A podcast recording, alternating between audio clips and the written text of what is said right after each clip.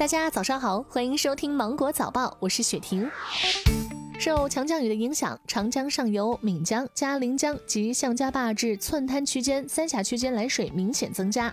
根据全国主要江河洪水编号规定，达到洪水编号标准，长江2020年第三号洪水已经在长江上游形成。预计今天晚上，三峡水库最大的入库流量在六万立方米每秒左右。近日，江苏无锡警方破获了一起非法侵犯公民个人信息案，抓获犯罪嫌疑人十五名，涉案公民个人信息达到五百多万条，内容涉及楼盘名称、业主姓名、身份证号、电话号码、楼栋号、房产面积等。办案民警发现，信息被倒卖的渠道有很多种。首先是楼盘的开发商内部人员流出，其次是各小区物业管理人员或保安等，还有就是来自中介装潢公司所掌握的内部信息。近日，浙江永康一名六岁男童落水，生死瞬间，正在散步的九旬大爷倪德藏刚好路过，他二话不说跳入水中将男童救起。老人一九三一年出生，已近九十岁高龄。老人事后告诉家人，当时啊自己身体确实有点吃不消，把小男孩推到岸上的力气都没有。当晚，男童家属登门道谢，老倪婉拒了红包，只留下一个鸡蛋。老人说：“收了红包我过意不去的，我收个鸡蛋好了。”目前，倪德藏已成为当地年龄最大的见义勇为积极分子，网友们纷纷为大爷点赞，祝老爷子身体健康。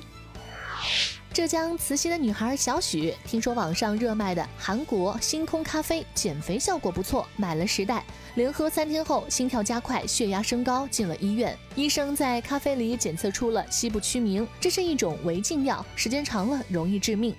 据警方调查，这些所谓的韩国正版咖啡是吕某等人从网上购来咖啡粉末，添加西部曲明，放在桶里搅拌做成的。近日，八名犯罪嫌疑人被逮捕，案件正在进一步侦办当中。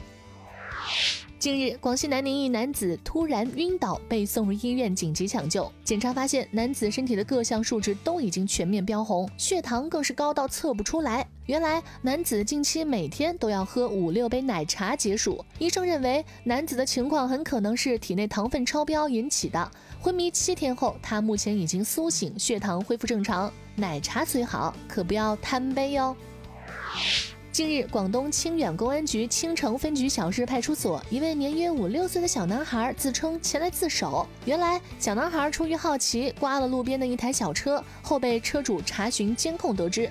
经协商，男孩的妈妈进行了赔偿，小男孩也意识到了错误，到派出所自首。了解情况后，民警耐心教育了小男孩，让他帮妈妈多做家务，弥补自己的过错，帮家人洗碗抵消赔偿金。一场疫情让口罩成为了生活常态，但是口罩脸患者也越来越多了。